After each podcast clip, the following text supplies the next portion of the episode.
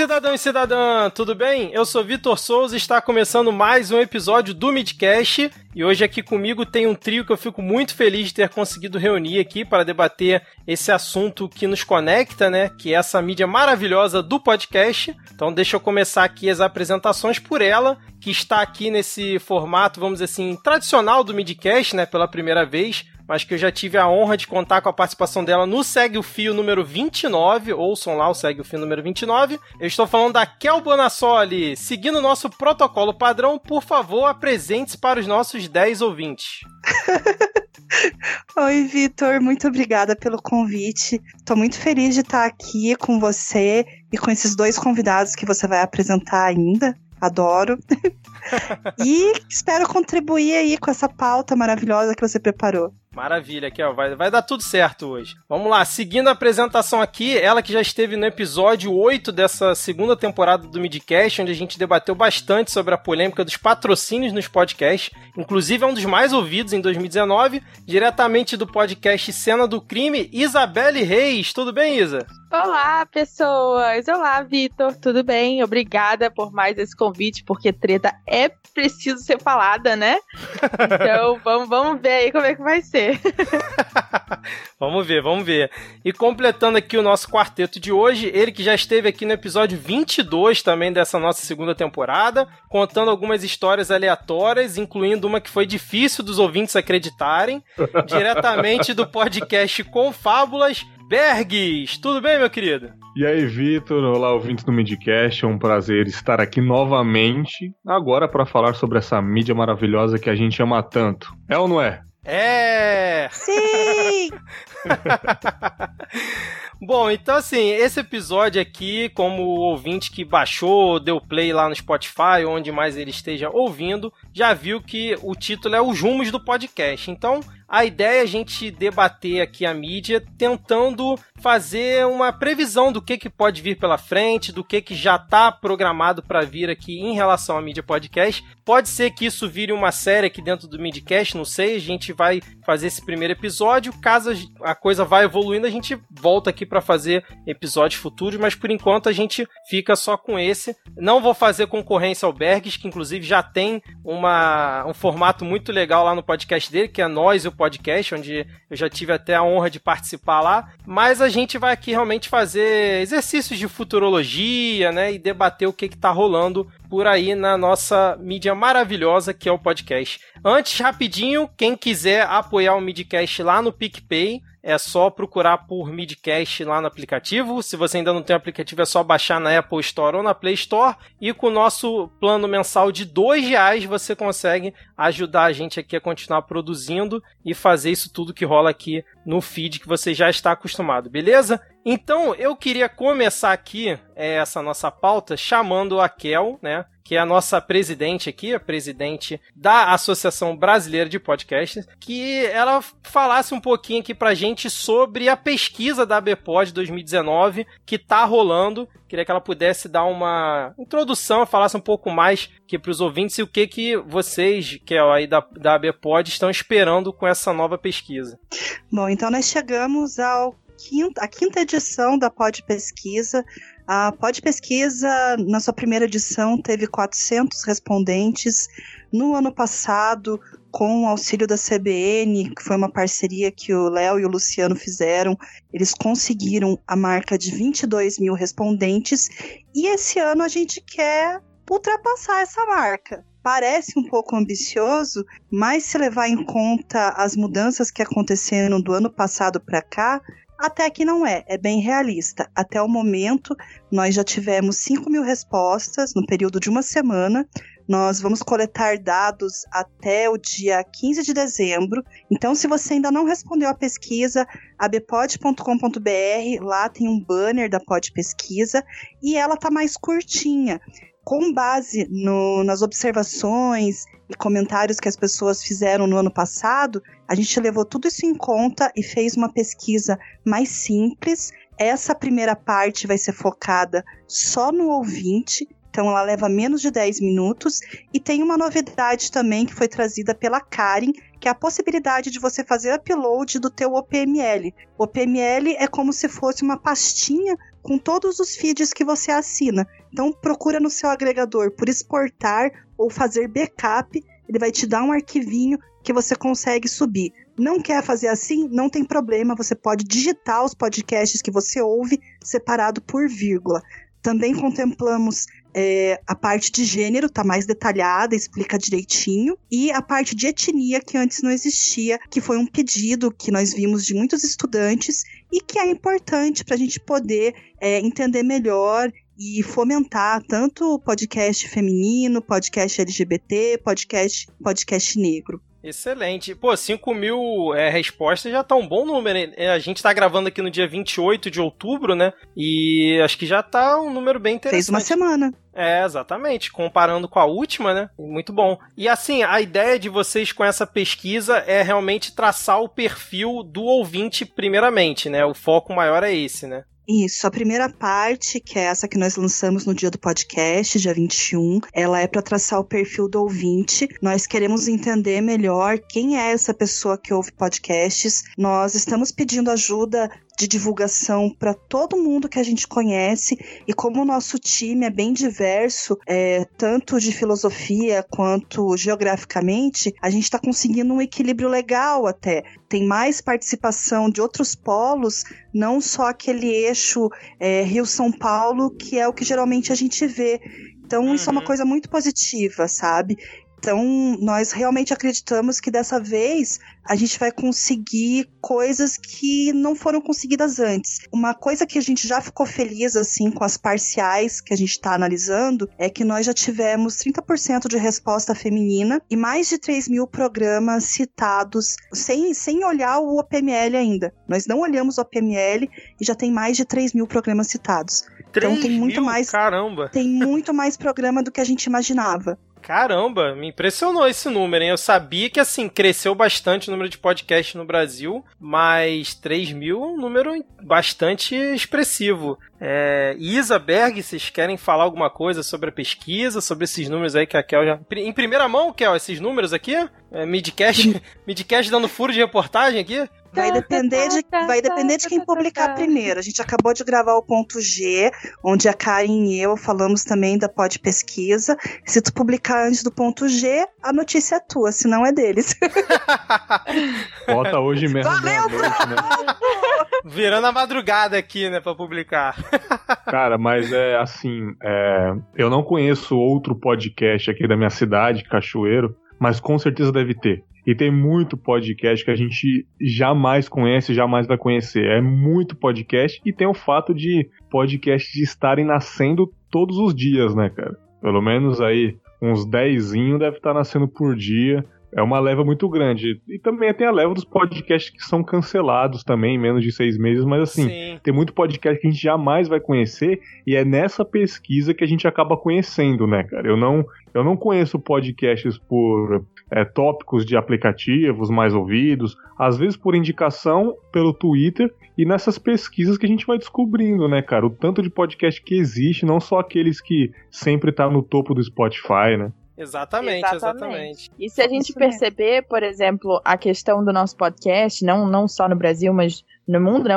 O podcast é uma plataforma descentralizada. Então, para a gente conseguir mensurar esse, essa quantidade de podcasts é muito complicado. Então, a gente perceber que hoje nós temos pelo menos, pelo menos por baixo, 3 mil programas, cara, é muito bom, muito bom mesmo. E principalmente entender que o trabalho da ABPOD agora é um trabalho muito importante e muito difícil, porque pesquisas profissionais são caras, são complicadas de serem feitas, estão demoradas. Então, assim, eles estão gastando toda a experiência, todo o tempo que eles têm para fazer isso, para dar para gente um número mensurável e transformar para nós, quem sabe, esses números em um modelo de negócios. Legal isso que você puxou, Isa, porque é verdade. Nós tentamos apoio de um instituto de pesquisa. É, infelizmente é muito burocrático, então nós não conseguimos e resolvemos fazer com o Google Docs é, para que a gente conseguisse fazer todo ano. E só está sendo possível porque nós temos voluntários maravilhosos.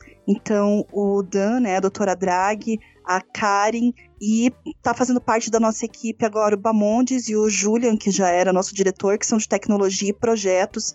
Então, se não fossem eles, isso não seria possível.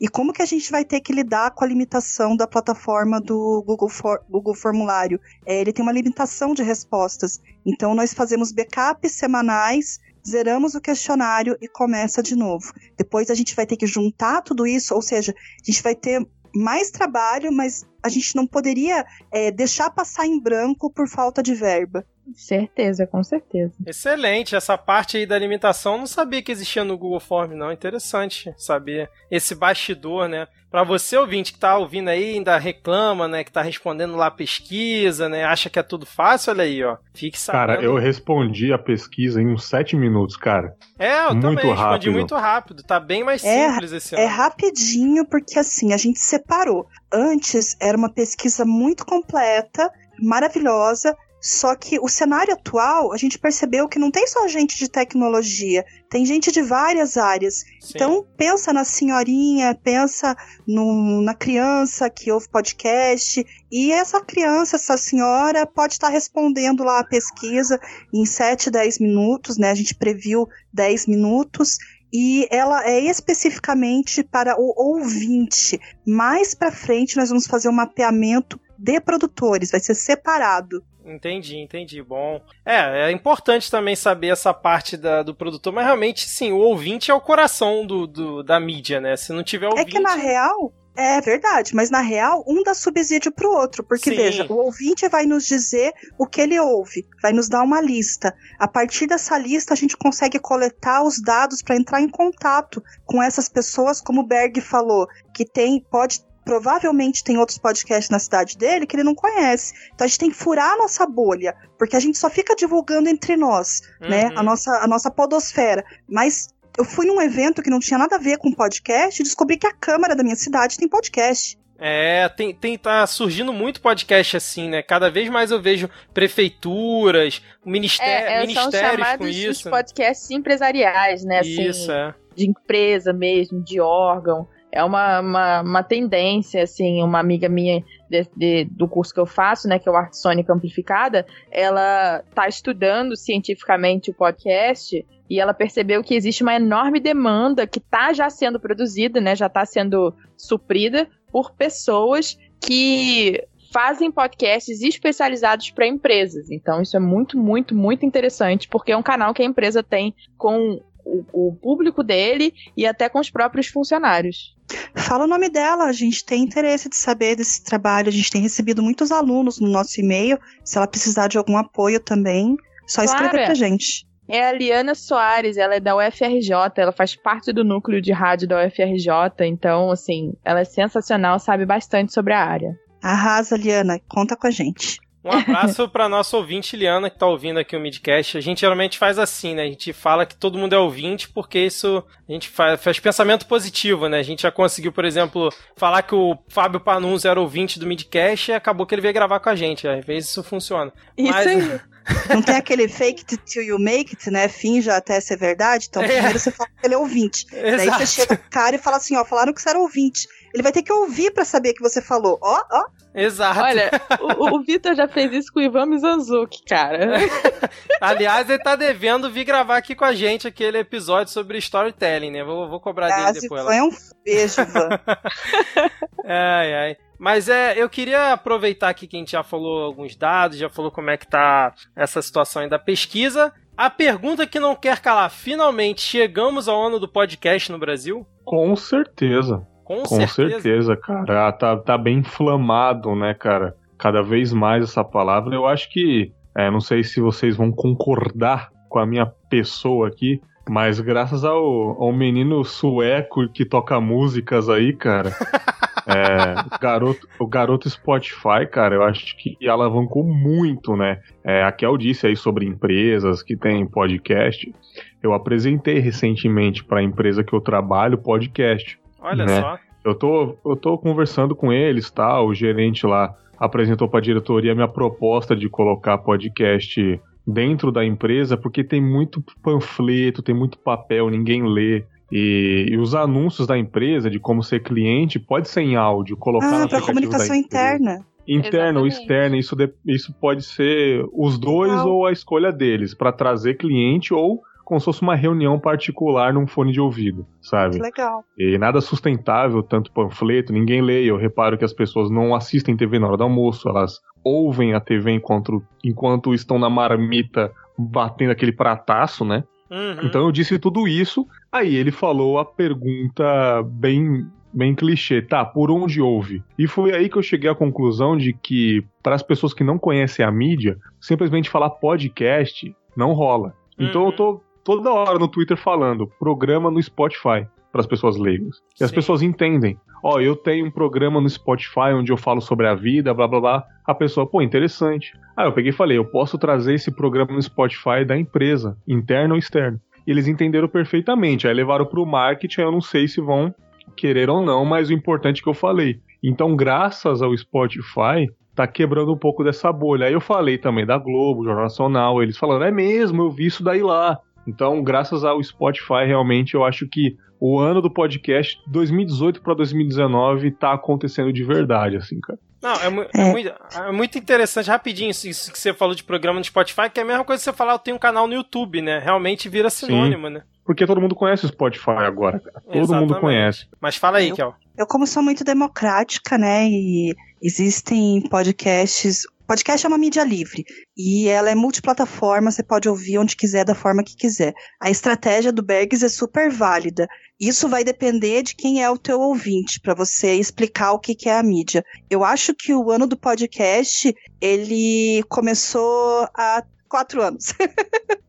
ele começou hum. antes. Então... Todo ano é ano do podcast, né? É, mas a partir do ano que vem a gente não vai mais poder fazer a piada, porque esse ano tá valendo mesmo. É verdade. Sim. Veja só, quando começou a bombar o Serial, em 2015, foi quando tudo começou. Porque daí as pessoas começaram a olhar e ver que hum, isso aí dá dinheiro, é, viram que podia vir a série. Então hoje você tem no Amazon Prime o Lore, que é uma série, que é um podcast. Então, tem muitas coisas que foram acontecendo. Fora isso, em 2016 saiu uma pesquisa de comunicação falando que pela primeira vez no Brasil as pessoas usam a internet mais pelo celular do que pelo computador. Isso é outro ponto para deixar viável o podcast. Outra pesquisa que saiu falando já existe mais celular do que gente registrado no Brasil. Então pensa, quando eu comecei a ouvir esse trem, é, eu pegava meu dumb fone plugava no computador e fazia o download para ouvir no ônibus. Hoje, qualquer pessoa que tem um celular, é, é, é, até difícil você comprar um celular que não seja smartphone. E já vem lá, dependendo da sua operadora, um Deezer, né? Ou você entra ali no Google, ou se é um iPhone, já tem o, o software, o aplicativo nativo para você ouvir podcast. Então, isso facilitou muito. E o pontapé final, além da Spotify e a Deezer entrar agora na brincadeira, foi a Globo, gente. Sim. A minha mãe agora sabe o que é podcast. Sim. É. Os grupos de WhatsApp sabem o que é podcast. E se a gente acha isso pouco, tem mais. Tem a Google aí na história, que além de ter o aplicativo, está fazendo todo o investimento em Audio First, por causa das assistentes de áudio. Então, hoje, quando você publica um podcast, você faz lá aquele post bonitinho, com as tags, né, com SEO. A engenharia, né, o algoritmo do Google consegue ouvir o teu áudio, transcrever, colocar lá para o robozinho rastrear e saber que palavras você citou. E ele já joga a resposta na busca, tanto no Google Search normal, quanto se você pergunta para assistente. Isso é até Isso meio é assustador, né? Isso é até e a Amazon tá chegando. Ó, já, já vou dar, dar spoiler aqui para vocês. A Amazon já tá na rabeira, eles têm um Audible, que é de audiobooks. O pessoal do audiobook tá com a orelhinha assim, antenada para pegar essa carona. Então, primeiro foram a galera de mídia tradicional, jornalismo e TV, agora o pessoal dos audiobooks. Então, na Amazon podcast vai entrar forte. Conteúdo para assistente de voz é a próxima bolha pra gente estourar. Cara, eu acho que é o ano do podcast simplesmente porque a gente tá vendo é, é um, basicamente uma feira de podcast né? Uma coisa que já existia há muito tempo nos Estados Unidos, que é muito maior do que a gente vai ter agora nesse, nesse mês, mas é, a gente vai ter um, um, lugar em que várias pessoas vão falar sobre diversas coisas da, da podosfera ao mesmo tempo, né? E patrocinado por uma empresa gigantesca como o Spotify. Então isso já mostra o interesse da empresa é, para com esse modelo de negócios, né? De, de transformar o podcast em, em uma mídia em que se massifique e as pessoas consigam, né, vender aquele conteúdo. Porque, querendo ou não, nós somos um mundo capitalista, né? Então tudo que a gente quer é dinheiro. Então, quando a gente percebe que existe uma plataforma que seja possível uma monetização, todo mundo vai cair em cima e aí todo mundo vai querer fazer, assim como assim como a Globo tá fazendo, assim como a Folha de São Paulo começou fazendo, né? E se vocês uhum. perceberam, a Globo só fez quando a Folha de São Paulo, é, quando a Folha de São Paulo conseguiu monetizar o, o, podcast, né? Porque antes era feito por uma, duas pessoas ali, experimentando. É, mas o grupo Spotify... CBN fazia, que é deles também, né? Então Não, eles são sim, onipresentes sim. na parada. É, não, claro, mas é, tô falando assim, a questão de realmente Monetizar, né? é fazer uma plataforma gigante com diversos podcasts do G1, do, do Globo Esporte, do da, da, Globo TV, do Fantástico, sabe? Transformar mesmo, né? Porque quando a gente fala de rádio e podcast, são plataformas completamente diferentes, mas que o profissional consegue ser mais facilmente adaptado né? Diferente do jornal, por exemplo, como foi a Folha de São Paulo, que teve que adaptar os, jornalistas deles para a plataforma de podcast. E, e, quando eles perceberam que deu certo por lá, e aí eles fizeram aquele acordo do café da manhã e o Spotify e tal, eles perceberam: olha, aqui tem, tem coisa. E aí começaram a transformar o 2019 em um ano do podcast, né? Porque eu acho que sem a Globo a gente não poderia dizer. Bom que você citou o café da manhã, porque os filhos do meu amigo e ele foram participar de um café da manhã do Dia das Crianças, né? É, o pessoal do IC Podcast. Isso é uma outra Samuel, coisa. Samuel, não é? É o Samuel. Ah, aquele sim. lindo. Eu então, adoro o podcast dele. Adoro com os filhos dele. Então, é maravilhoso. E assim, ele tem uma produtora também, a Digital. Sim, sim. E a gente não via muito podcast para criança. E agora você já encontra cinco. É verdade. isso tende a crescer. Sim. É, é, isso, é porque as pessoas tendem a né? acreditar né? que é, a criança só tem a questão do visual, né? Uhum. Mas quando a gente vê um Baby Shark, nossa, que é só você escutar a primeira. Já fez. A criança já tá ali, entendeu? então, a gente não é só criança, o áudio né? é muito mais, sabe? Então, assim, eu acho que o podcast pode ser uma enorme tendência é, pro público infantil. É, muito bem observado. Agora, o, voltando ao ponto da Globo que a Isa falou, eu acho que além da questão da Globo produzir podcast, foi a questão do marketing agressivo que ela fez, né? Porque Certeza. ela não, não só chegou com oito, nove podcasts novos, né? Que a gente falou, né? Do G1, do Globo Esporte, do Fantástico, de vários temas, mas foi o marketing. Quando anunciou no Fantástico e no dia seguinte no Jornal Nacional, William Bonner falando de podcast, aí para mim ali foi a virada de chave, que assim, realmente é, chegou num novo patamar, né? Que, e agora, é, no intervalo de todo o programa, eles comentam. Você entra numa matéria do G1, tem lá o player pro assunto da Renata Lopretti no meio da reportagem. Então, assim, a massificação que eles estão fazendo, acho que foi o grande diferencial nesse ano de 2019, sem dúvida nenhuma. E até agora... porque não, e até porque, por exemplo, eles estão produzindo o assunto e outro dia eu tava. Eu escuto todo dia o assunto. Quase todo dia, né? Eu escuto lá da Renata Lopretti. E só na produção são 5, 6 pessoas além dela. Então, assim, se fosse um podcast só com ela produzindo, provavelmente já seria muito bom. Você ainda tendo 5 ou 6 pessoas por trás, fica melhor ainda. E a Globo não estaria investindo isso a troco de nada, né? Realmente. Não, com certeza. Você tem ali. Primeiro que quando você fala de televisão, é que nem o mundo que a Isa tá vendo lá no curso que ela tá fazendo. Você tem engenheiro de som, você tem roteirista, você tem tudo que você já, já pode pensar de equipe por trás do noticiário, só que voltado para o áudio. Daí o que, que, é feito? Uma, uma adaptação de linguagem que é muito, uma curva de aprendizado muito mais sutil do que quem está começando do zero de quem não é do jornalismo, de quem não tem um curso de locução. Então, eles já têm tudo isso e melhor, eles já têm uma. A, os jornalistas da Globo já têm uma imagem construída por trás. Então, finalmente o podcast saiu do underground e está virando uma coisa pop. Eles facilitaram muito a divulgação pra gente, né? Imagina, a gente falar de três em três pessoas o que é podcast, imagina a Globo chegando e fazendo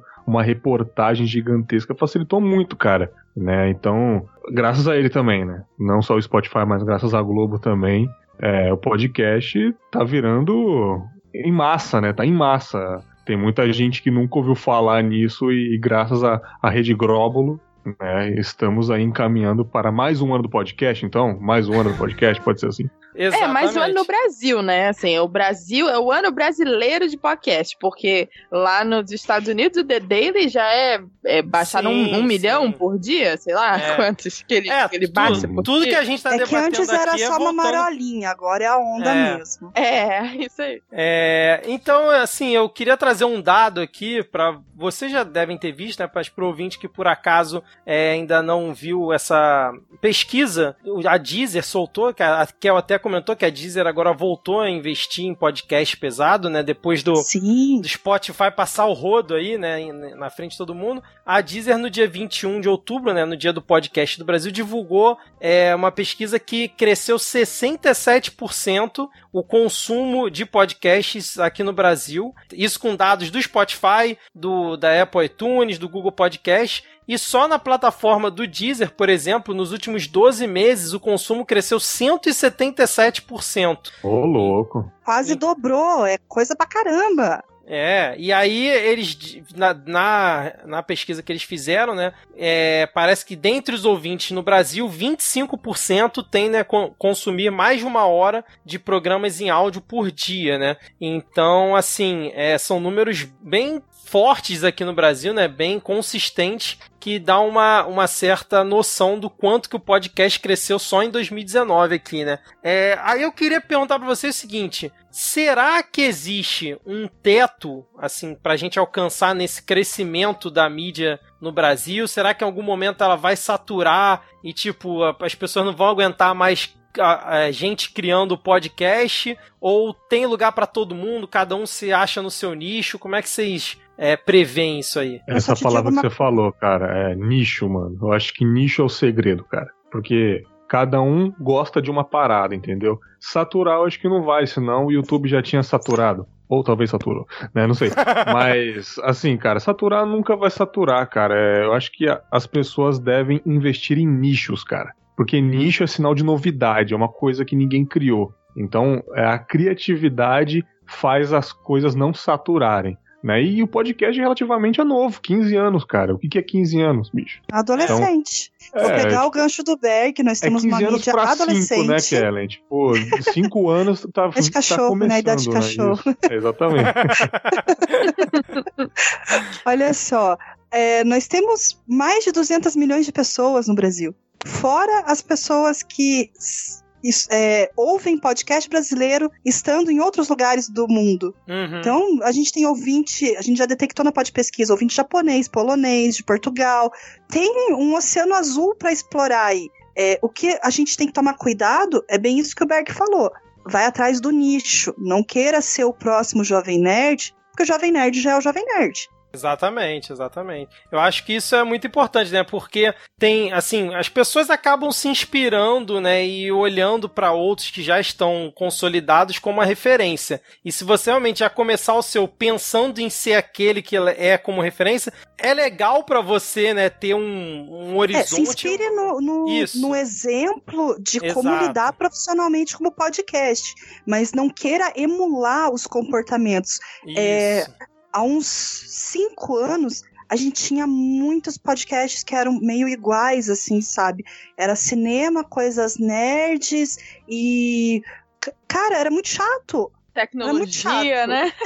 É, era muito chato, era chatíssimo. Ou então variedades. E você pode ver até, eu cito como exemplo, o caso do Mundo Freak, que é maravilhoso, que no começo falava de cultura pop. E daí eles tinham aquele é, especial que era o Confidencial, né? Mundo Freak Confidencial, que era coisa de terror. De repente eles perceberam que o nicho deles era terror e olha aí, cresceram um monte se especializando. Então, a magia do podcast é essa. A gente pode falar um para um. Pode ser é. o mais específico, mais especializado possível. Informação na internet tem um monte. O que falta é hum. curadoria. É isso que é o humor de... agora. Você falou de 200 milhões de brasileiros, cara. É, o, o, no dia dessa gravação tá rolando o Audio Day lá da Globo, né? Mais uma palestra sobre podcasts lá na Globo, né, cara? Até a Camila Olivo, que gravou comigo recentemente, ela está na palestra que ela apresenta o CBN Professional, né? E lá consta que 21 milhões de brasileiros costumam ouvir podcasts no Brasil, né, cara? 21 milhões de 200 milhões. Claro que tem muita gente que não tem acesso à internet, essas uhum. coisas, né?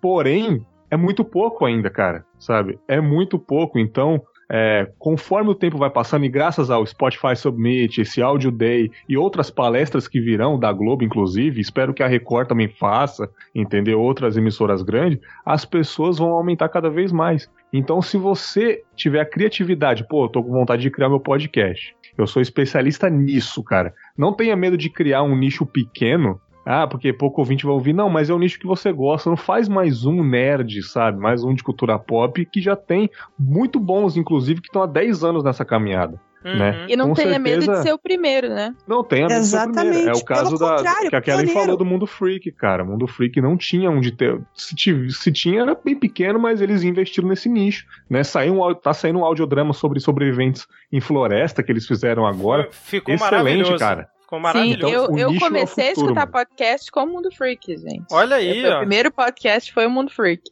Um abraço para nosso ouvinte Ira Croft, né, que tá ouvindo aqui esse episódio. Então, nesse áudio de hoje, tá, tá a Camila Oliva apresentando, tá a Renata Lopretti, que vocês falaram, e o Kleber Machado. Que é... o podcast do Kleber Machado, do Kleber Machado é excelente, cara. Eu ouço, Sabe? eu tipo, ouço. Ele te... Olha que legal, a Globo tem contatos que a gente, infelizmente, não tem. Então eles podem chamar um jogador de futebol, um Romário da vida, e entrevistar, cara. Que já foi melhor, podcast eles podem dele, pagar uma passagem para esse cara, vir Sim. pro estúdio deles, uhum. gravar esse episódio, coisa que, a gente eu vou fazer um adendo agora aqui. Isso que o Berg falou é bacana de pensar assim, o acesso que eles têm às pessoas. Mas o podcast tem essa mágica de que a gente consegue ter acesso a pessoas que a gente não imaginava.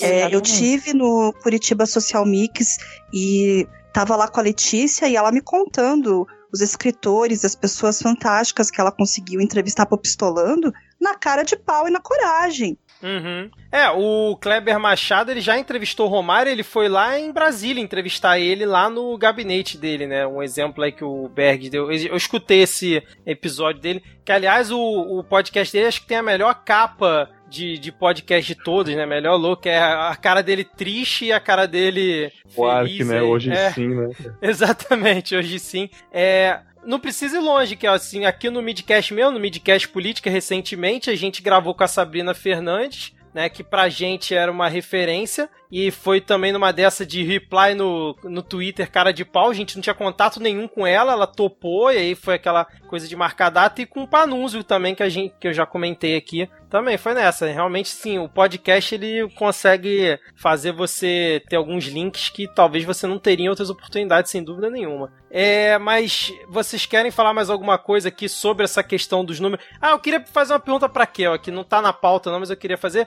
Como que a gente explica o fenômeno do YouTube? Porque o YouTube, eu já vi em mais de uma pesquisa, inclusive na da Piauí, que saiu acho que em maio, se eu não estou enganado, que o YouTube era a principal plataforma de consumo de podcast no Brasil. Isso seria por conta dos podcasts de funk, que assim, quando você vai no Twitter, que tem de gente comentando de podcast no funk no Rio é muito popular. Será que a gente então... pode explicar por isso ou tem algum outro fenômeno? Eu realmente fico curioso com o pod, com o YouTube em várias pesquisas está em primeiro lugar, até na frente do Spotify. Então, o que, que acontece? É, é um conflito aí com o nome da coisa que não é a coisa, tá?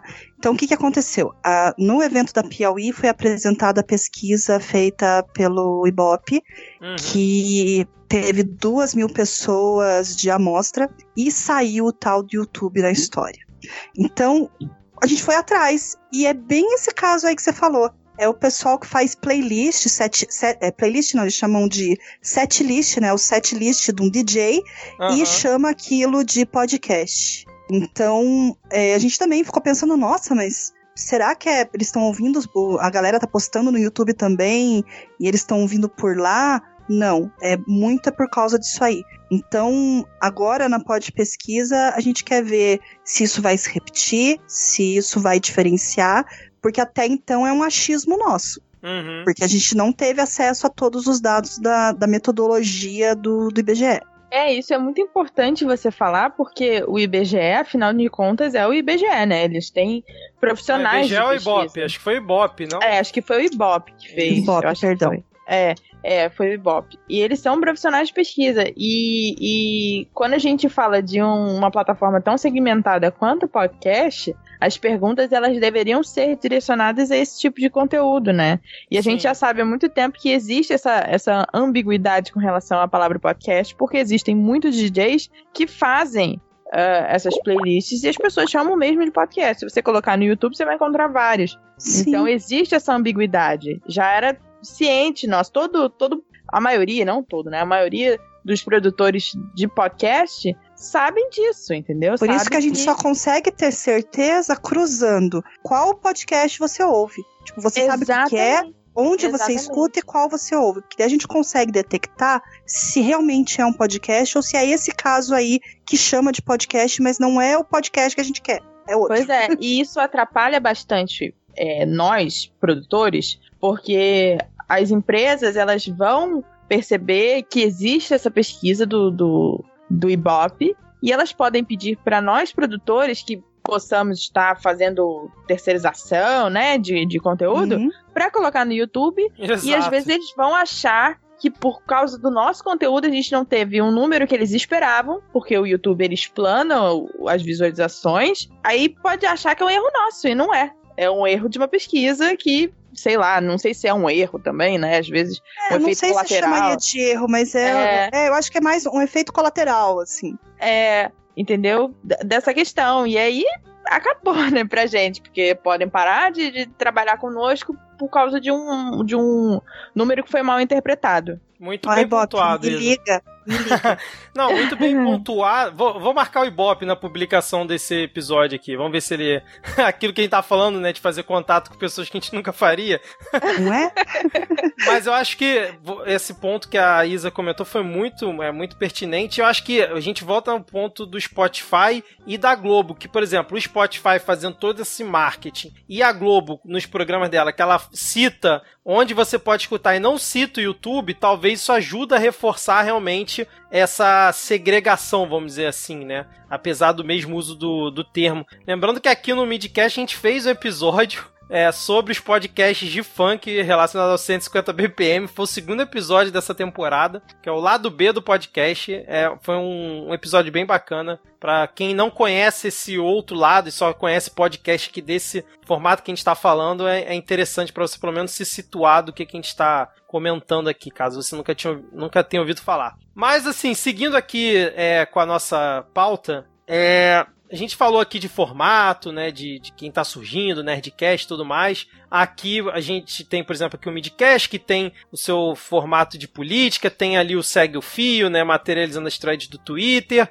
A gente tem aqui a, a Isa, que tem lá o seu serial brasileiro. Podemos falar assim, Isa? É, pode, não, não, claro que não, pode, pode, pode, pode. Já fiz até tweet falando disso. Exato, por, é por isso que eu, eu fiz a, a, o gancho aqui. Aceita que dói menos, você é foda. Então, assim, a gente tem, tem vários formatos. Tem lá o Confablo lá do Berge, que tem os episódios dele de reflexões que são maravilhosos. Tá sempre de peito aberto. Então, assim, tem vários formatos. Que, ó, você atualmente tá com, com podcast? Tô, a gente voltou com Sexo e Tintas depois do hiato de sete anos. Hum, que lindo! Então, Uhum, tem dois episódios já no ar e a frequência agora vai ser bem bonitinha, porque nós temos um editor maravilhoso, que é o Farofinha da Telas Edições. Maravilhoso. Então, assim, tudo isso posto aqui, é, vamos fazer aqui o nosso exercício de futurologia aqui, né, pro, pro, pros rumos do podcast aqui no Brasil. Quais formatos vocês acham que eles vão sobreviver aí ao longo dos próximos anos? Vai continuar esse de cultura pop dominando? Vai ser ah, o, de, o de debate que a gente está fazendo aqui? Vai ser o que estão chamando de microcast, que são os, os formatos com episódios com menos de 10 minutos? Eles já são uma realidade. Como é que vocês acham que vai ser daqui para frente? O que, que vai dominar ou se vai continuar continuar do jeito que tá? Cara, acho que todos vão continuar. É, o de cultura pop sempre, porque, pô, filmes são lançados todo, todas as quintas-feiras, né? toda semana é. tem estreia de filme, então é, acho interessante, Rapadura Cash, um dos mais antigos do Brasil aí, os caras são patrocinados pelo Telecine, tá ligado? Tipo, uhum. é, eles vão continuar, cara. Eles, são, eles, eles têm muito sucesso na cultura pop, mas eu acho que o futuro que já é o presente é política, porque até um tempo atrás não, não era tão forte, né, cara? A política entrou em acessão assim. Até eu fiz uma piada um tempo atrás. Você quer ganhar público, você começa a falar de política, cara. A galera vai atrás, entendeu? Então é um formato que dá audiência, porque a galera cada vez mais está se interessando por política. Microcast também, porque o mundo está cada vez mais corrido, então. É, e tipo, é o tempo de ir pro trabalho, de fazer uma coisinha, de lavar uma louça, então uns 10 minutos também é bacana, uma notícia rápida sobre o dia. Mas Aí eu não sei, aí já é opinião minha. Eu quero que evolua muito o formato de storytelling, cara. Porque eu amo storytelling, boas produções, né, cara? É o meu sonho é fazer é, storytelling. Eu já fiz alguns experimentos no Confábulas, mas é, dentro do meu quarto eu sou muito limitado enquanto a isso. Então eu precisava de uma equipe, eu precisava de, de outros equipamentos, mas eu acho que o storytelling tem muito a evoluir aqui no Brasil porque história é o que não falta, né? A gente pode pegar de livros, a gente pode pegar experiências de vida das pessoas. Então acho que o storytelling vai evoluir ainda muito aqui no Brasil, cara. Olha, Excelente. falando, falando. Com a palavra, de... né? Quem, quem conhece storytelling aqui, né, Isa? Cara, é, eu sou a favor do, do sempre o mais, né? Eu sou a favor de que o nosso futuro seja o presente mais do futuro. Então eu acho que não existe essa de morrer é, é um, um, um, nicho para nascer outro, né? Isso, não, isso todo mundo falava que isso ia acontecer no YouTube uh, e não acontece. No YouTube, o Felipe Neto ainda tá lá com aquele cenáriozinho atrás, falando sobre besteira, e ainda tem gente fazendo já storytelling, fazendo terror, fazendo policial, ganhando milhões de inscritos. Então, cada nicho tem o seu, o seu público, né? E com relação ao storytelling, eu sou apaixonada por storytelling e eu entendo perfeitamente o que o Berg está falando de fazer o podcast dentro de casa, que é o que eu faço, né? Todo meu podcast feito aqui na minha mesinha fajuta. E é muito, muito, muito difícil porque a gente precisa de uma estrutura muito grande para fazer. E com relação também a falando, né, um pouco de futuro, lá no ASA, no Arte Sônica Amplificada, a gente está tentando fazer um projeto para trazer para o Brasil uma coisa que ainda não existe, que é o Audiodoc. O, audio, o Audiodoc é um documentário em áudio. É como se você pegasse um documentário do Discovery Channel e transformasse ele todo para a plataforma podcast, por exemplo. Então, é uma plataforma, uma, uma, uma estrutura de, de, de arquivo bastante minuciosa, com qualidade, com storytelling, com, sabe, tudo que você pode imaginar, profissionais, de uma maneira. Sonoplastia, imersão. Imersão, folha, Bina... sonoplastia. Como é que é binaural que fala? Sim, quem sabe o surround, né? Aquelas, sonhando. É... é vai que, né? é, né? Não? E a BBC é uma, um veículo que faz bastante audiodoc, né? E os audiodocs, eles praticamente não existem no Brasil, a não ser os audiodocs científicos, né? Nas faculdades, nas universidades e tal. Então, eu acredito que possa ser um, um, nicho que cresça bastante, porque, como a gente, como todo mundo falou aqui, o podcast é feito para ouvir enquanto você está fazendo várias coisas e tal. E nada melhor que a gente poder se aprofundar em um assunto enquanto faz outras coisas. Então, eu acho que também pode crescer bastante. E muitos outros nichos vão ser criados, e os nichos que estão aqui ainda vão continuar, e a gente vai ter muita coisa ainda pela frente. Tem uma série de coisas que vai acontecer. A tecnologia avança cada vez mais rápido. Se antes a gente via mudanças a cada 10 anos, 5 anos, um ano, agora, em questão de seis meses, você vê coisas que você não imaginava.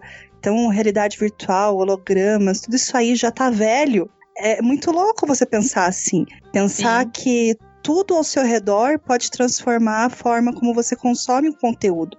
Hum. Então, o áudio, é, lá atrás, quando eu era criança, a gente ouvia aqueles discos de historinha, né?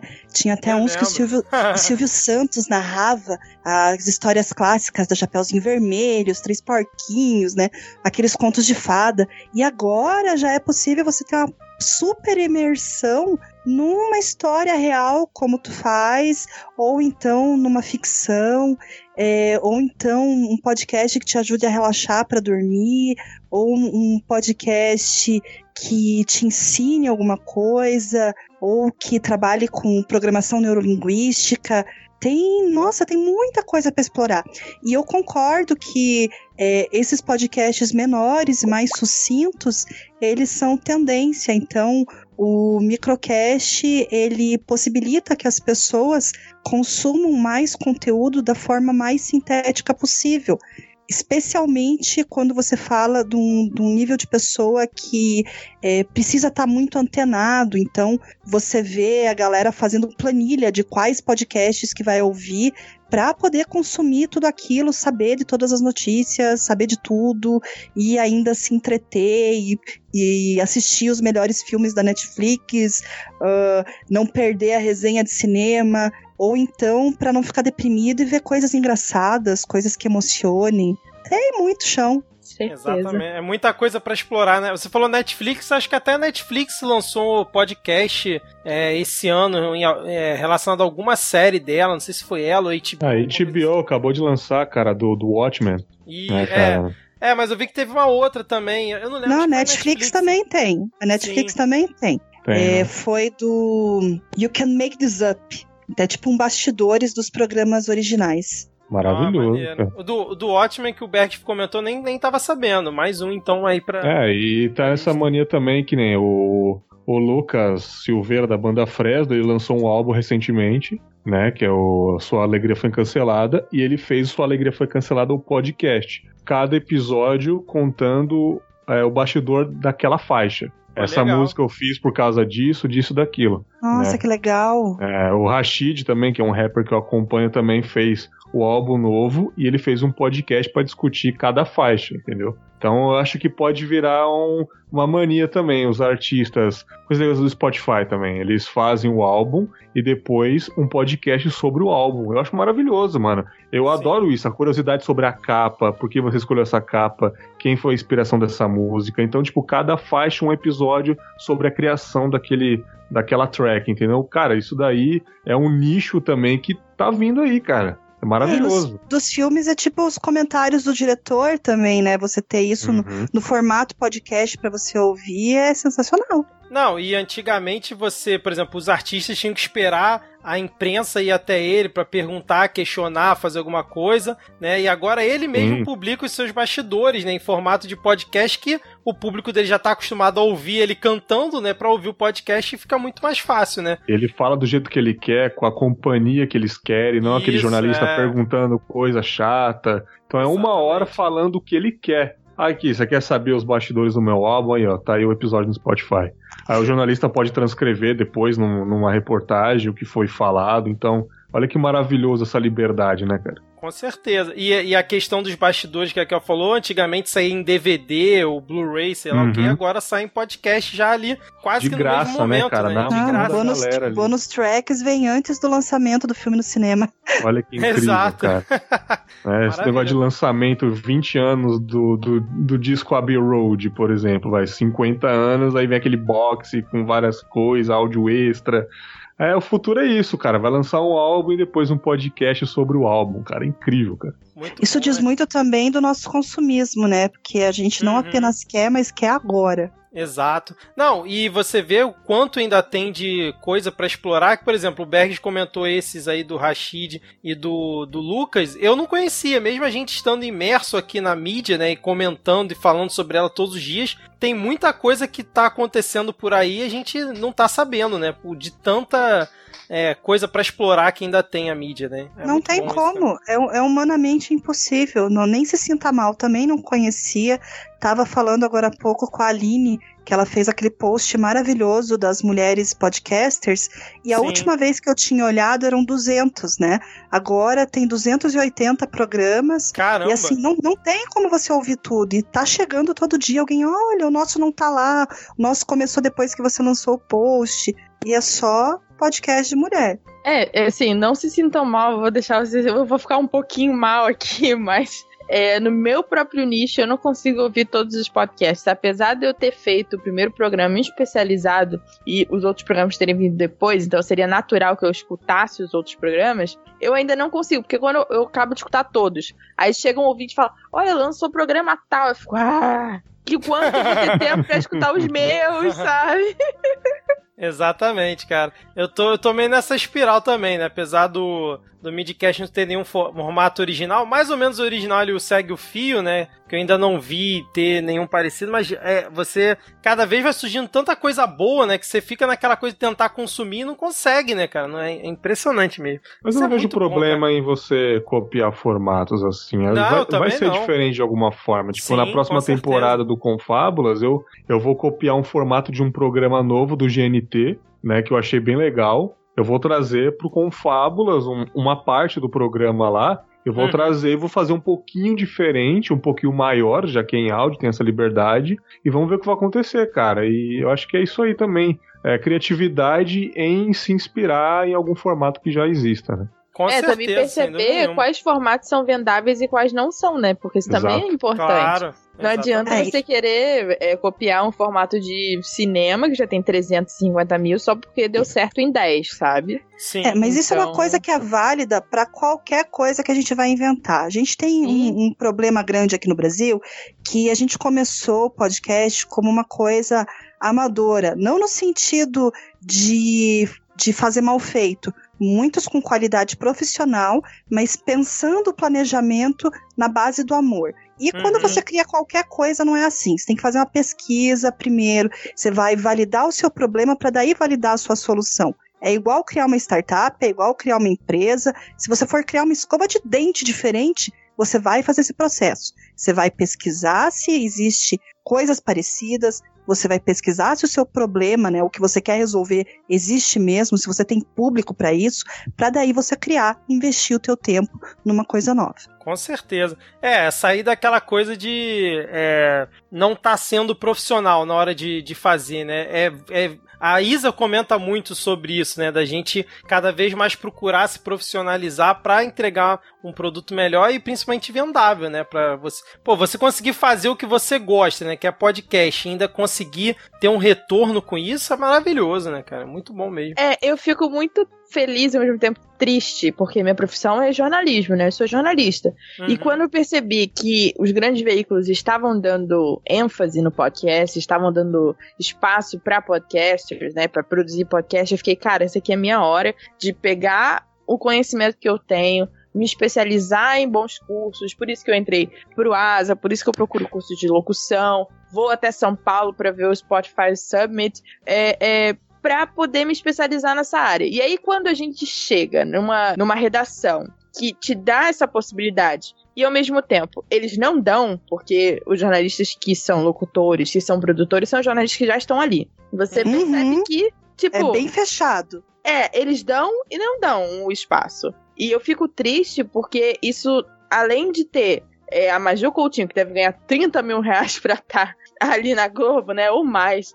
É, é, mas mesmo assim tá ali no podcast também, os outros que ganham 10 vezes menos estão com acúmulo de função, de produção de pauta, produção de conteúdo, uhum. edição. Porque assim, eles não vão contratar mais gente. Pelo menos é isso que me tá aparecendo, porque eu sou a, a rata da, da, das vagas, né, gente? Se tiver uma vaga de uhum. podcast numa redação, eu tô lá, pelo amor de Deus. Uhum. e isso não tá acontecendo. Assim, eu não. Até não. agora. A imprensa tradicional está se debatendo com tudo que eles têm para não morrer. Então a gente viu aí ano, nos últimos anos é, a Gazeta do Povo aqui fechou a, a, a prensa deles, é, demissões em massa, né, o chamado passaralho.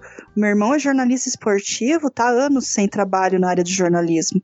E o que, que ele faz? Ele faz um negócio independente de cobrir a suburbana e pergunta se ele chegar com essa proposta para um, para um veículo, você acha que alguém vai dar alguma coisa para ele? Vai querer contratar? Não vai. Exatamente. Eles não, não dão contra, eles não têm Olha verba. só, eu vou, eu vou, vou, vou confessar uma coisa. O podcast do Globo, que é o Ao Ponto, eles criaram pouco tempo depois que eles criaram o primeiro podcast deles, que foi sobre Game of Thrones. Eu Uhum. ouvi os podcasts, os episódios deles de Game of Thrones e eu adorei o, o formato e tal, achei bem divertido e tal. Aí eu falei assim, cara, se eles deram essa oportunidade de fazer o primeiro, primeiro podcast, é porque eles queriam saber se ia ter uma aceitação do público. Sim. E aí eu mandei o um e-mail pra eles, inclusive eu tinha feito um TCC eh, relacionado ao rapaz que fazia essa produção desse podcast, falei com ele e tal, eh, mandei eh, meu currículo. Cara, eu fui ignorada. E aí, meses depois, eles lançaram outro podcast, que é o Ao Ponto agora. E assim, não, não, não dizendo que o Ponto é ruim nem nada, mas é, tipo, cópia fiel aos outros podcasts noticiários, sabe? Sim. Nada demais. É a mesma coisa, porque um tá dando certo, todos os outros vão dar certo. Não é assim que funciona, É. sabe? Mas tá Não. dando certo, graças a Deus. Ó, o ponto tá lá, tá muito bem. Mas poderia ser alguma mídia diferente, sabe? Ele poderia se destacar do Folha de São Paulo, que é a principal concorrente. E não tá se destacando. E, e eu só, eu só aposto, aposto nesses erros em uma coisa, que é você não tá dando oportunidade de jornalistas podcasters te mostrar como produzem um podcast. Porque assim, você é um ótimo profissional, parabéns. Você é um ótimo jornalista de impresso, ótimo jornalista de rádio, parabéns, mas são plataformas completamente diferentes, sabe? Exato. Não é adianta diferente. querer em- emular o que tá numa mídia para outra. É outra linguagem, gente. É outra forma. Exatamente, É, exatamente. uma, uma coisa que eu fiz antes de, de entrar com essa equipe na, na Bpod foi traduzir o podcast Canvas. Então, se você entrar lá no mundopodcast.com.br ou jogar no Google Podcast Canvas Mundo Podcast, você encontra é uma folha de A4 dividido em várias partes e ali te explica o que, que é o mínimo para você fazer o teu planejamento, para te ajudar a pensar e colocar as ideias no lugar. Então, qual que é a paixão que você compartilha com o seu público, quais outros programas já existem, o que, que você precisa de necessidade técnica.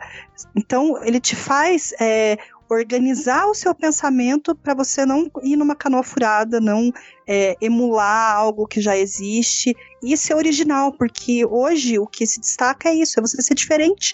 E para você ser diferente, às vezes basta você ser você mesmo. Exato. Excelente, eu não conhecia essa, esse podcast Cama não. Eu até anotei o link aqui que eu vou deixar na descrição para os ouvintes que também não conhecem por algum motivo. É, gostei. É, eu, inclusive, é a ferramenta que eu uso com os meus clientes. Então, quando alguém me procura para produzir um podcast, eu começo através do podcast Canvas. Eu ensino para os meus alunos a pensarem assim também, porque isso te facilita a ter um podcast que você vai conseguir planejar e manter por muito mais tempo, ao invés de você criar algo assim meio na louca e ficar triste porque não teve comentário, porque você não teve tempo para fazer do jeito que você gostaria.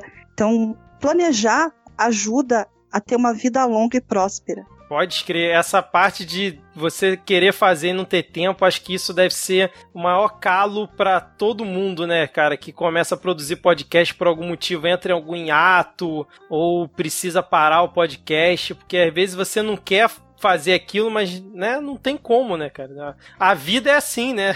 A vida, essa, essa sacana.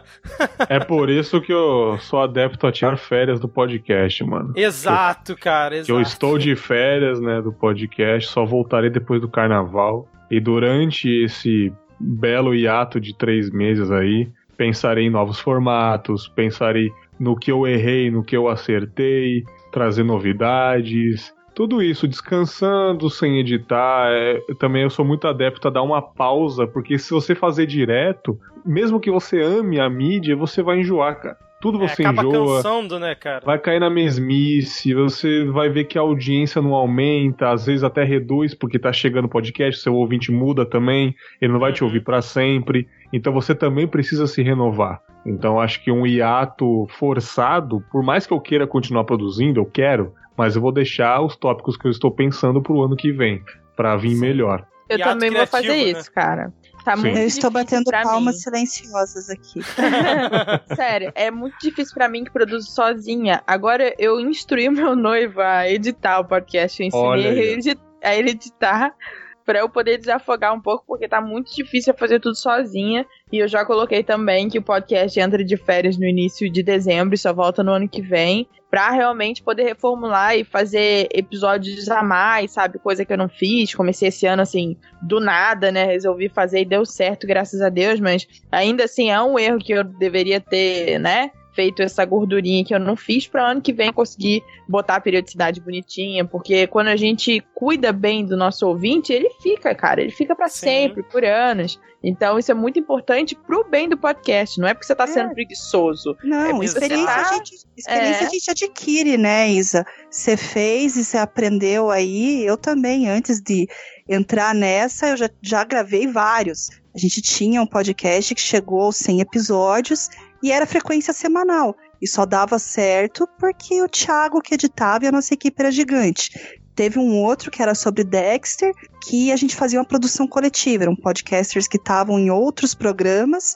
e uma vez por semana a gente se reunia para gravar e cada um tinha uma tarefa para fazer e o Pablo fechava o arquivo e rodava. É, chega uma hora que você tem que assumir que você é humano. Se podcast não é a tua principal atividade, uhum. não se martirize por isso. Exatamente. Que nem o Berg falou, tira férias, ou que nem tu falou, fecha uma temporada, sabe? Porque é, é isso. Aqui no, no Midcast gente, eu comecei ano passado e eu já vou numerando os episódios como se fosse temporada mesmo, né? Então, é, Season 1, episódio tal. E a ideia é realmente fazer e ter também umas férias, igual o Berg falou, porque é necessário, né? Até pra mente descansar um pouco, né? Só que agora eu vou pra uma, vou pra uma polêmica aqui, hein? É, que é o seguinte, quando né?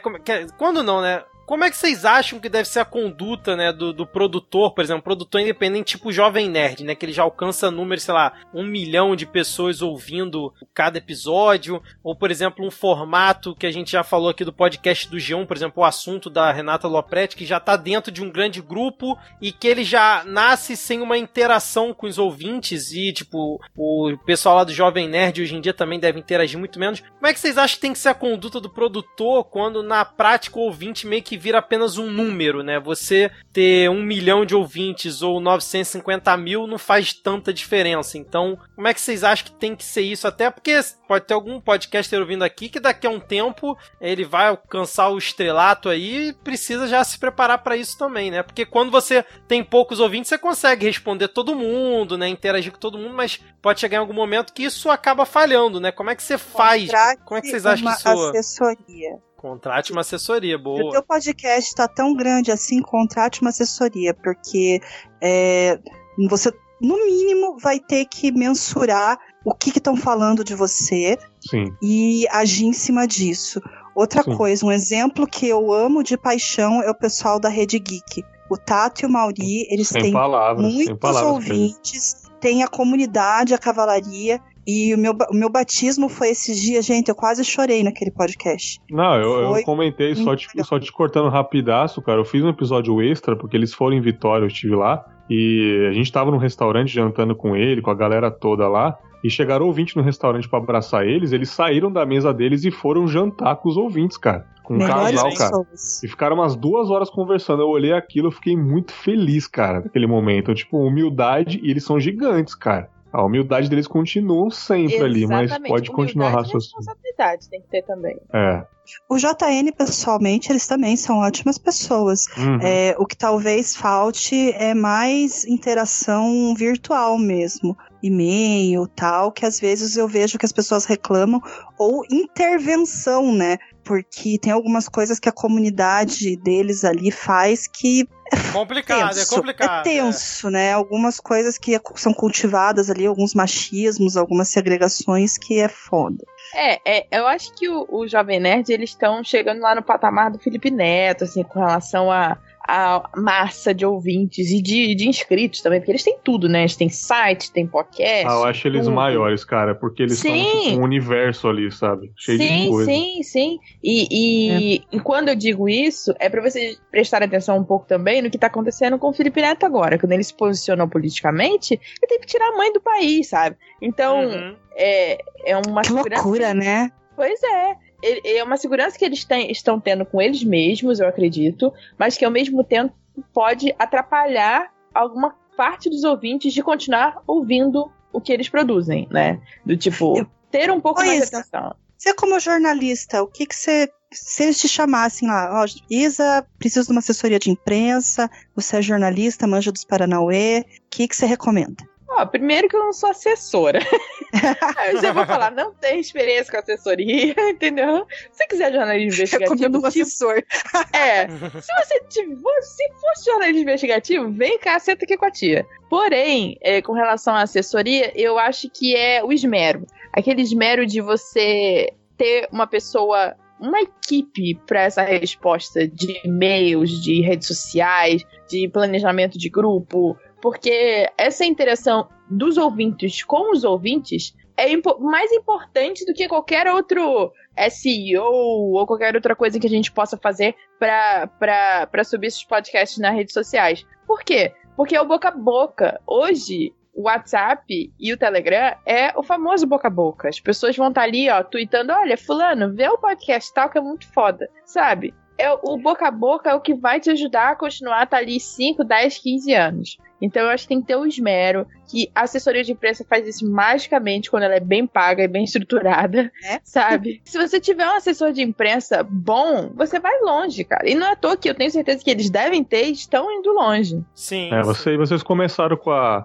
é, já com, o assunto de podcasts grandes, né? No caso, assessoria, que ela foi, foi muito bem feliz nessa, nessa palavra assessoria, eu acho muito interessante. Porém, é, quando existem podcasts medianos e pequenos, eu acho é, necessário a gente interagir, ser ativo nas redes sociais. A gente que não conseguir ser ativo nas redes sociais, porque cada um tem a sua vida, a sua rotina, mas responder, cara, porque a gente faz pra eles, né? Sim. Então, tipo, eu, eu fico muito agoniado quando algum ouvinte me interage comigo realmente no Instagram, que eu tenho a maior interação, e eu não posso responder naquele momento, cara, porque eu tô ocupado. Mas assim que eu puder, eu sempre respondo, cara.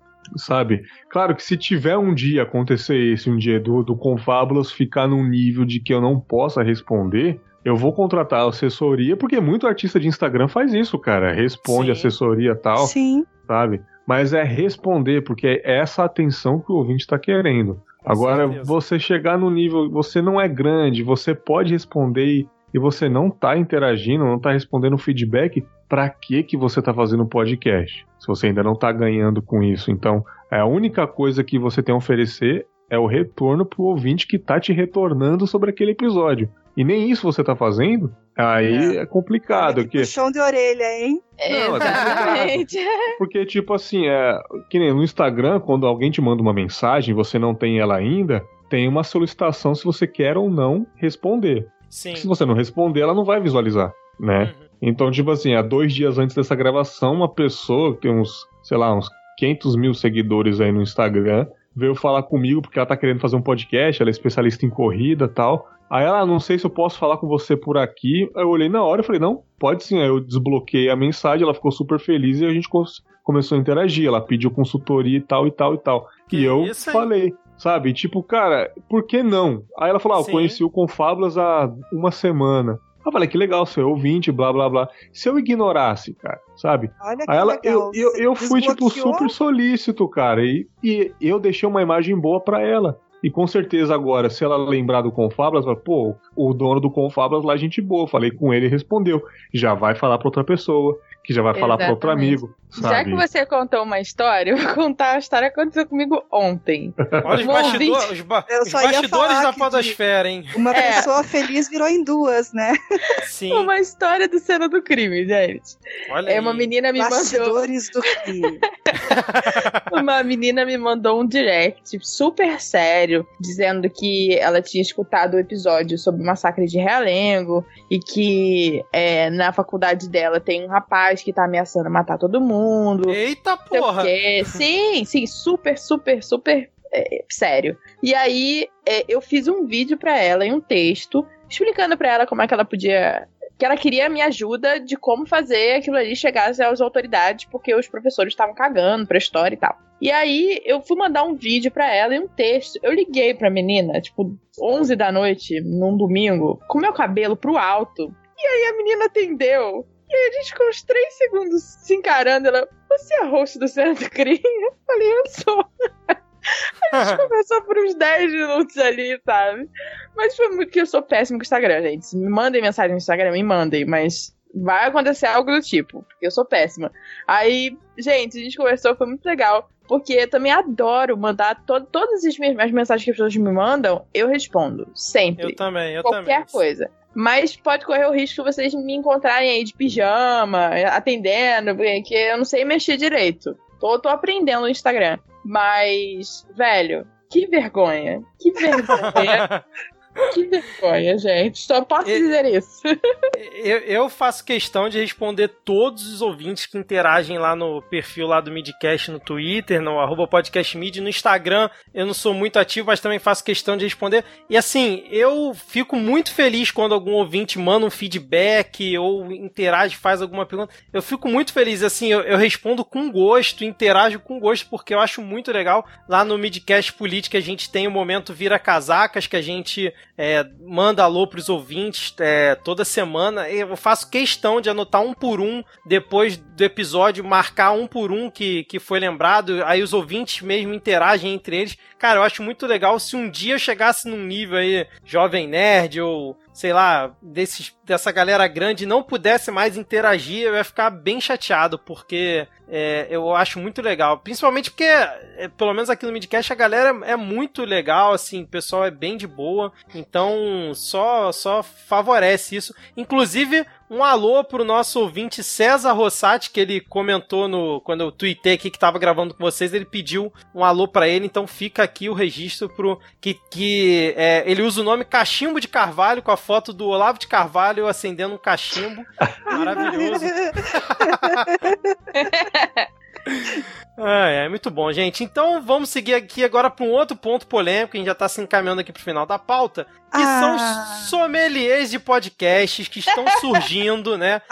De- devido à popularidade, né, ser o ano do podcast no Brasil, obviamente que eles iam aparecer aqui também, né? E outro dia até tuitei que tem que acabar o sommelier de podcast pra mim, porque essa galera ela fica criticando, né, os formatos e edição de programas independentes aí. Agora já apareceu outro dia um cara comparando o formato de podcast independente com o formato do G1 lá da Lopretti, que eu até falei Putz. que tem cinco, seis pessoas na É produção. sério Para, né? isso? ai é gente. Globo, né, Sério? papai? Ó, eu penso assim, Sério? primeiro, não alimente o troll. Segundo, vocês dão muito cartaz pra gente trouxa, que não sabe nem interpretar, que são duas mídias diferentes. Acabou o assunto.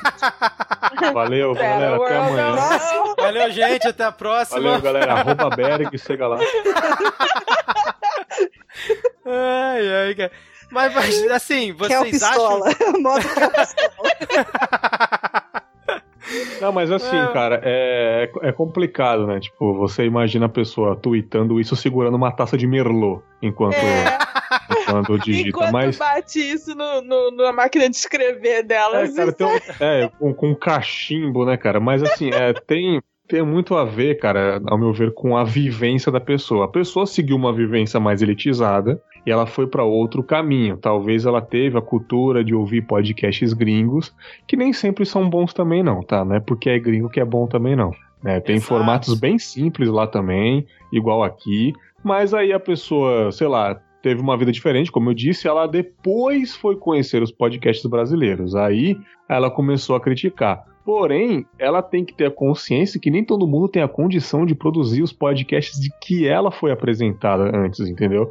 Então é, é complicado eu, no meu quarto, produzir um baita de um podcast, eu tentar o máximo, mas também tem o lance de que cada um faz do jeito que quiser, cara. Então, Exato. tipo, ele precisava tomar esse esporro, que depois ele tomou um esporro. Eu não sei se ele pediu desculpas depois. Eu, eu realmente eu silenciei a thread dele. Mas com certeza o tanto de esporro que ele levou, ele botou a mão na consciência e viu. Realmente, eu falei merda ali, né, cara? É, e, e realmente ele viu que, cara, tem, tem o formato que ele quiser, cara. Se ele quiser uma qualidade boa, ele vai achar. Se ele quiser um podcast que fala coisas aleatórias, ele vai achar também, sabe? Ele falando que um monte de gente fica gaguejando, cara. Isso, é. Gente, ao contrário. Todo mundo é especial, Unidos, todo convidado é especial. Pra mim é, cara, todo convidado é, É. especial. Porra, cara, o Vitor trabalha o dia inteiro. Eu chamo ele pra, pra gravar 8 horas da noite, ficar até às 11 comigo aqui. Ele não é especial, cara. Amanhã vou exatamente. gravar É, mano, ele tem obrigação de estar aqui gravando comigo, cara. Então, tipo, todo convidado pra mim é especial sim, mano. E nem Sacou? todo podcast é profissional, né, cara? Nem todo Isso. podcast é locutor, nem todo podcast é storyteller, nem todo podcast é roteirista, sabe? Sim, mano, eu conheço podcaster que é médico, cirurgião e faz o podcast de hobby, porque não precisa do dinheiro de podcast. O cara tem a vida ganha já, faz porque ele gosta da mídia, sabe? Tipo, ele não Assim quer profissionalizar. Tem pessoas que têm 800 mil inscritos no YouTube e faz o vídeo com o celular, falando sobre a casa dela. E tem os, as views dela, sabe? E pronto. É, claro. E todo mundo é especial pra mim, eu queria deixar enfatizado isso daí. Eu vou, eu vou bem nessa linha do Bergs também, cara. Eu, assim, faço o máximo pra é, valorizar cada pessoa que vem gravar aqui, porque, tipo, a gente tá aqui gravando, são 11h15 da noite de uma segunda-feira. Como é que eu não vou valorizar isso? Como o próprio Bergs falou, todo mundo se dispôs a gravar, né, disponibilizando tempo, ninguém é obrigado. Tem, que- tem que valorizar mesmo e tem que acabar o sommelier de podcast que quer ficar comparando o podcast independente com o podcast do G1, cara. É, depois eu demais. te passo a minha conta do Nubank, tá? Aquele valor que a gente combinou lá. Eu só queria deixar claro que eu só vim pela treta. Mas, é, o Isa, a Kel já, já pistolou sobre o sommelier. Você quer falar alguma coisa? O Berg já falou também. Eu quero que o sommelier vá tudo pra puta que Pode falar palavrão aqui? claro, porra, óbvio. Claro, caralho. Mas agora, palavrão. no final. Cara, falar eu acho que vontade. sommeliers de podcasts, eles vão existir, mas tem que existir de uma maneira mais correta, do tipo, ah, eles criam tendência, né? É, não é à toa que os booktubers, que os podcasters de literatura, que, que o- os, as pessoas que fazem resenha, elas ganham livros, elas ganham dinheiro com cada post, porque elas criam tendências, elas criam é, é, novos leitores, elas criam novos ouvintes, elas criam um novo tudo, né? Então, os sommeliers de podcast, eles vão existir, em algum momento eles vão é, virar uma, uma, uma equipe mesmo de pessoas no Brasil e no mundo que vão indicar podcasts e o teu, teu podcast pode estar ali sendo indicado por eles e amanhã ter um milhão de downloads só porque aquele cara falou que era bom, né? Então, assim, vai acontecer. Em algum momento vai acontecer. É igual a gente ficava falando assim: ai meu Deus do céu, não vem o Spotify querendo botar podcast, vai destruir a Podosfera. Aconteceu e até agora estamos aqui, né? Mas. Normalzinho, bonitinho. Ah, eu vou deixar, eu vou deixar uma crítica aqui, cara, que acho que foi até a Priscila que comentou no meu tópico lá depois, não sei. Cara, tem muito podcast que eu acho, assim, é, nada contra quem tá no topo da cadeia alimentar dos podcasts, mas tem muito podcast do nosso âmbito aqui, da nossa panela, do nosso underground, que são é, bons é, também no mesmo nível, até melhores, mas o mundo é números, né? Então essas pessoas que estão no topo vão ser chamadas para eventos, vão ser chamadas para palestras por causa de números, né? Exato. Não necessariamente elas são melhores do que nós, Exatamente. mas elas É um tiveram a sorte, isso, tiveram a oportunidade de se destacarem antes do que a gente, e claro que elas vão estar na frente, entendeu? É, mas saiba que no underground, nas pessoas inferiores em questão de números, são até melhores do que elas, né? É, Então, Não, Olha assim, só. eu tive alguns ouvintes que vieram falar comigo desse Spotify Summit, Summit e aí eles falaram, nossa, vai ter uma mesa de true crime, você vai estar lá? Eu falei assim, vou estar lá como ouvinte. Vou estar lá Sim. sentadinha, bonitinha. Não, como assim você vai estar como ouvinte? Gente, meus números ainda não são suficientes pra Mas encher uma é plateia, entendeu? Tem podcast Não é que vai estar lá no. Tem podcast, com exceção ao Mundo Freak, com o máximo respeito, eu gosto de todo mundo lá, todo mundo já gravou comigo, amo eles, mas assim,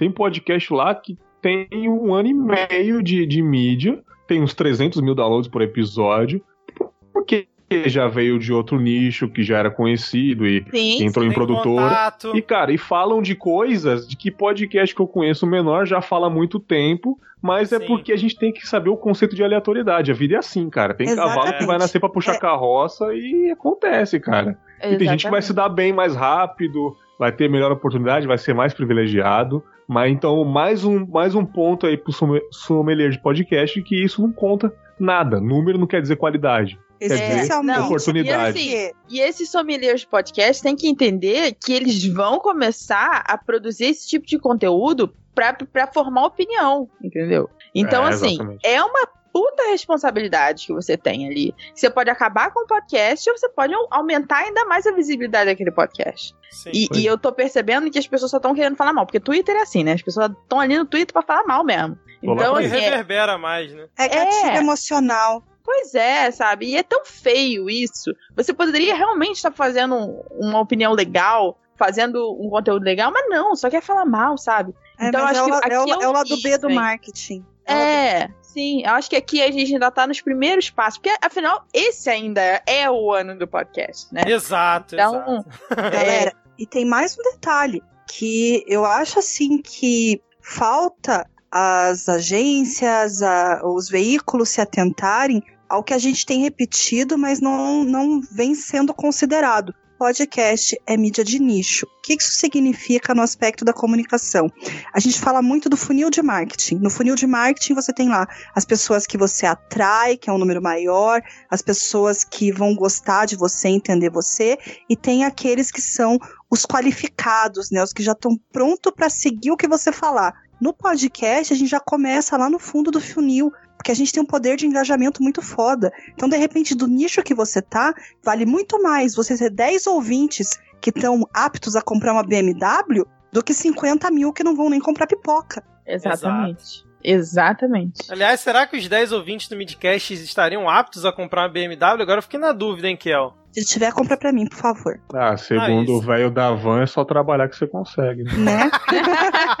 o cara Mas, teve assim, a pachorra de João Kleber o João Kleber teve a paixão de no João Kleber falando que é só a gente acordar cedo e vai trabalhar que a gente vai conseguir. Puta que pariu, essa foi foda. Ai, meritocracia, ah, dá até tristeza, dá até preguiça. Nossa, Recomendo o post, post do Medium sobre meritocracia Eu do, tô há dois anos, cara, economizando dinheiro para comprar equipamento aqui, velho. O cara tem umas seis BMW na garagem e fala que é só trabalhar que a gente consegue. Oh, caralho. Tá, é uma palavra que tem que morrer junto com o sommelier de podcast é meritocracia, né? Porque realmente dá agonia essa palavra. Bom, mas a gente já conseguiu falar mal aqui de algumas coisas, já conseguiu falar bem de muitas outras. Eu vou agora puxar aqui o nosso último tópico. Agora é, tem que fazer igual aquela plateia do Jô Soares fazia, aquele ah... Editor. É, surgiu uma notícia essa semana que passou que eu achei muito curiosa, eu queria trazer aqui pra gente debater, que são os podcasts fakes. Que o que acontece, né? O, tem alguns fãs que estão publicando músicas, vamos dizer assim, proibidas, né? Que não poderiam estar ali no Spotify, fingindo ser podcasts. Inclusive, alguns estão entrando ali na, na, na, nas paradas do Spotify, ficando ali no top 10. Aí você vê um nome completamente maluco, tipo playlist da Anitta, alguma coisa assim. Ou playlist de funk, funk rei, só toca funk. Tipo, era o sexto mais ouvido no Spotify semana passada. Oh. É, como é que. Como é que vocês veem isso? Isso pode atrapalhar os produtores, né, que produzem podcast mesmo, principalmente nessa questão do direito autoral, porque tem muito podcast que usa, né, como trilha, músicas e tudo mais, e o Spotify meio que é, tá faz uma vista grossa, não liga muito para isso, né? Pelo menos a gente vê vários que são publicados usando trilha sem problema nenhum. Com esse, esse surgimento aí dos podcasts fake, né, ganhar uma proporção maior, sendo que eles já estão entrando no top 10 ali de, do Spotify. É, essa só toca funk, tá aqui na reportagem do G1. Em nove dias, a playlist teve 345 mil audições, para você ver o nível que chegou. Vocês acham que pode atrapalhar a gente aqui, né, nesse ponto de, de questão de direito autoral ou alguma coisa que o Spotify querer restringir? Como é que vocês veem isso? Não sei se vocês acompanharam essa polêmica. Cara, eu vi, eu vi até o Guilherme Afonso retweetou e depois eu li certinho. É, como você disse, né, o Spotify ele faz vista grossa em relação a músicas tal, né, depende muito. Porém, isso pode prejudicar a galera que usa, né, mano, músicas autorais, né. É igual isso, cara. O YouTube também. O YouTube, tipo, você vai ver o em, alta do, o em alta do YouTube, tem muito VT de futebol que tá em alta, é, reprise de novela, que o YouTube faz vista grossa. E tem, uhum. tipo, o Castanheira já sofreu muito, ele já fez uns puta programa de uma hora que tomou bloco. Caros. Sabe? Caros. Caros. Que Enquanto isso, lá no Em Alta, tá tipo um jogo de futebol Flamengo e Vasco, sabe? Tipo. Pois é. E, e tipo, o Spotify, é, é, quanto mais aumenta, mais coisas negativas vai acontecer. No caso, essas playlists. Então tem que ter uma. É, a galera que visualiza isso também, que pode prejudicar, cara. Tipo, vai ficar usando música autoral, tem podcast que usa e pode prejudicar a mídia, né, cara, fazendo isso daí. Tem podcast que vai tomar bloco, sabe? Tipo, a minha dica é não usar música autoral. Mas tem podcast que é de música, né? É, Aí vai usar um pedacinho, tipo, troca o disco que eu gosto pra caramba. É, durante a conversa não tem música, mas assim, quando começa o programa sempre tem um, uma música ali rapidinho, depois dá um fade out, aí eles começam a falar. Pode prejudicar eles, tanto que no programa, uns programas atrás, eles falaram que eles tomaram block, eles tomaram delete lá do Spotify, eles são creators, cara. Eles são um do, dos mais mais do Spotify, eles tomaram de um estagiário da vida lá. É, vai dizer que não é por causa dessas podcasts fakes aí? Pode ser, cara. Sabe? Então pode prejudicar sim, mano. Até porque quando você está numa plataforma, a cobrança do direito autoral é da plataforma. Claro. Então o ECAD não vai em você, ele vai no Spotify, ele vai no YouTube. Então é, é muito importante, se o seu podcast não for de música, use trilha branca. Não esquenta a cabeça, porque se você entrar lá na tabela do ECAD, você vai ver que a mordida é salgada. Uhum.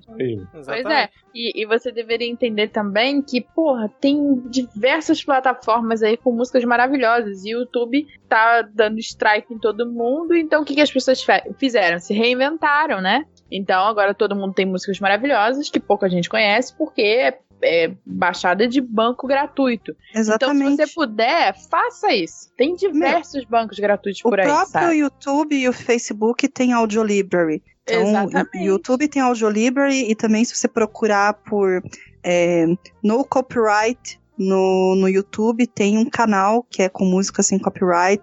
É, tem várias em Creative Commons que você basta, basta você citar quem fez e você pode usar de boa. Então, é. pra quê? Pra quê? Pra que arrumar isso, problema? Cara. Agora, com relação isso. aos podcasts de música, eu acho que quem faz podcast de música já devia, já devia ter se organizado para tentar entrar em contato com o ECAD e com pelo menos o Spotify para ver como isso pode acontecer. Porque quando a gente produz um conteúdo uh, relacionado a uma empresa, como por exemplo, vamos fazer um conteúdo relacionado ao Spotify, novidades do Spotify. A gente está usando o nome do Spotify, a gente está usando uhum. é, o conteúdo deles, a gente está usando as informações deles. Mas ainda assim é nosso e é permitido porque é um conteúdo jornalístico, né? É um conteúdo para informação. Então, é, quando a gente pensa por esse lado, é permitido. Agora, quando você produz um conteúdo de música, é, com as informações, com as canções, também é um conteúdo jornalístico.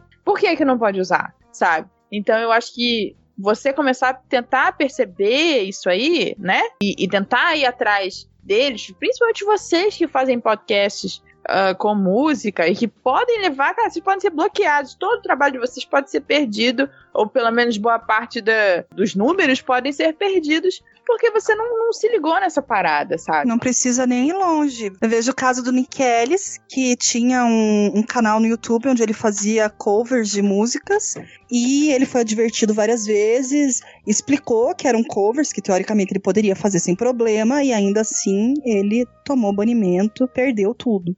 Então é complicado. Por isso que no Midcast Político a gente faz paródia todo, toda semana na abertura. A gente pega uma música famosa e faz a paródia é, envolvendo aí os temas da semana. Eu acho que a gente consegue fugir do, do, do bloco assim, né? Porque a gente tá mudando a letra toda, só usa o, o ritmozinho ali, né? Eu acho que dá pra escapar nessa. Mas, fechando aqui esse tópico, eu tava vendo aqui na matéria do G1, né? Que uma das playlists que, que publicaram, né? Era com músicas da Beyoncé, a da Lana Del Rey e da Camila Cabello. Aí uma delas, que era dedicada a Ariana Grande, a descrição era a seguinte: É a quarta vez que subo isso, então foda-se todo mundo. Porque o Spotify tá derrubando essas playlists, né? E a galera continua botando lá, cara. Da pauta que eu montei aqui, que o Bergs criticou abertamente lá no Twitter. Vou guardar essa mágoa no meu coração. Que aqui, isso, cara. cara. Tava de brinks.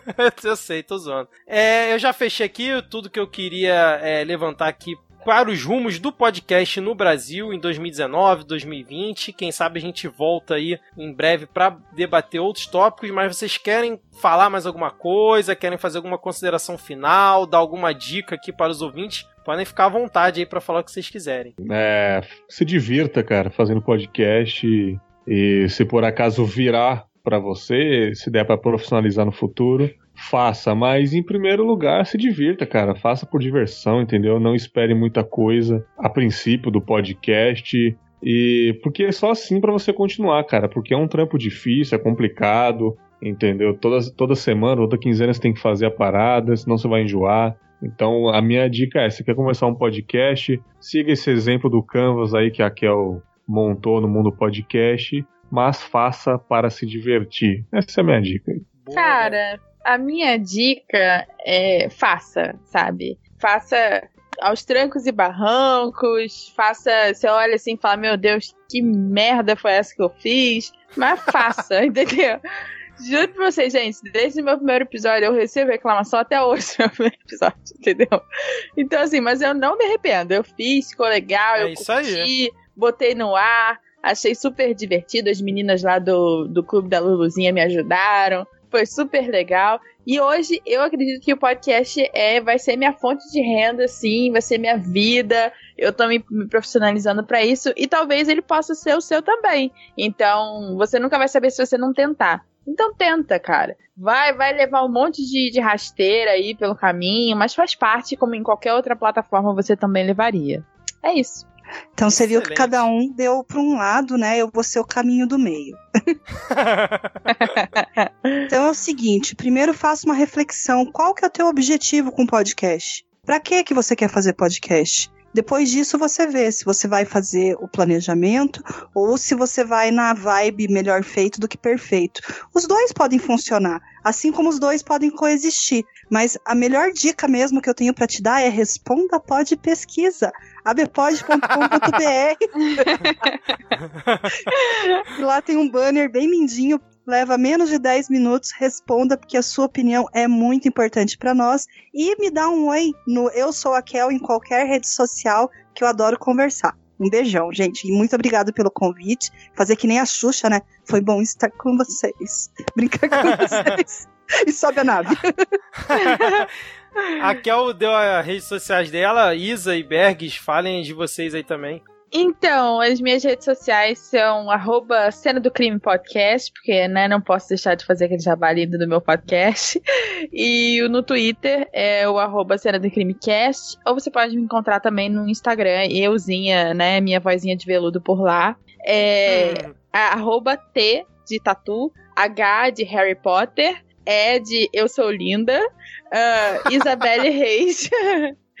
E aí a gente pode conversar também, a gente pode, né, fazer aquele, aquela troca de ouvintes, quem sabe, e se divertir também no, no Instagram. E eu vou estar tá podendo tirar uma dica também, se você quiser. Eu sou muito acessível, porque eu sou uma, uma diva, né? Quem sabe você recebe uma ligação da nossa construdiva. É, quem sabe? de meus cabelos para o alto. é isso, obrigada, adorei. E, e, e, o seu, e o seu canal no YouTube, você continua com ele? Então eu tive que escolher ou ele ou meu podcast. Aí eu tive que dar uma parada, entendeu?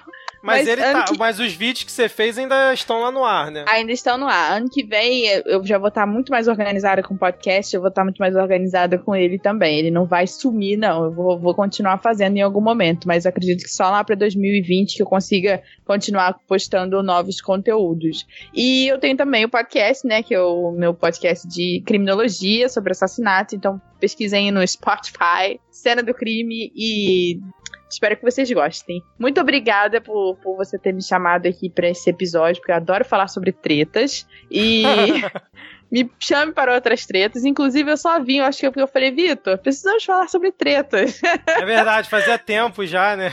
É. então. Mas, eu... Ô, ô, Isa, eu vou deixar o link do seu canal no YouTube, porque tem um material muito legal lá que você produziu e postou, então acho que vale a pena. Ele é atemporal, então eu vou deixar o link na descrição aqui do episódio também. Quem claro, beleza. Obrigada, viu, Vitor? Nada, que isso. Kel, você não falou do, do seu podcast, né? Esqueci.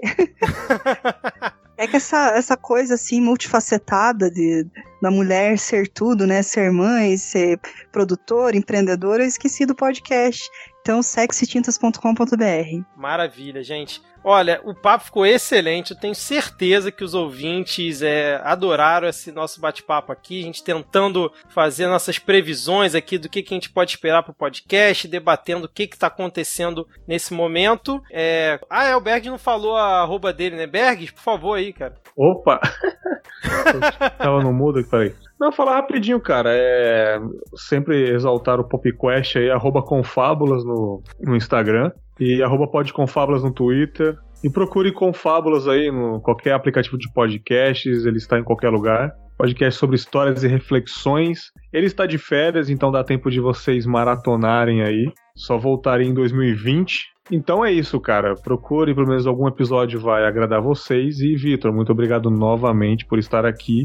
Tamo junto, cara. Só chamar que eu estarei aqui novamente. Show de bola. Então o host ficou meio maluco, né, Kel? Então vou voltar aqui a minha despedida. Não vou é cortar a... isso na edição.